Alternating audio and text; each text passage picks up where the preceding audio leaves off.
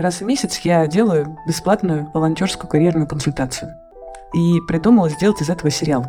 Быстро, подробно рассказать, что и как э, я советую делать человеку, что у него получается, что не получается, и что выходит в конце.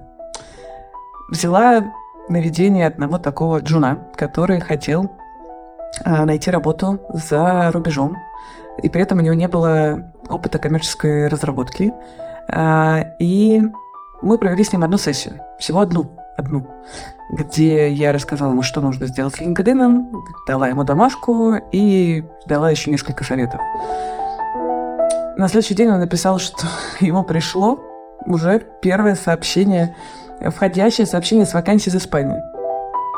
А сегодня он написал, что он принял офер. Блин, обожаю такое. В общем, э, я поняла, что волонтерские консультации это, конечно, очень хорошо, но мало. Поэтому э, надо, в общем, рассказывать про то, как сейчас искать работу в современных реалиях больше. Поэтому я сделаю бесплатный вебинар, куда вы можете прийти и послушать, что сейчас поменялось на рынке труда, какие подходы работают, какие не работают, топ ошибок. Вот это вот все расскажу.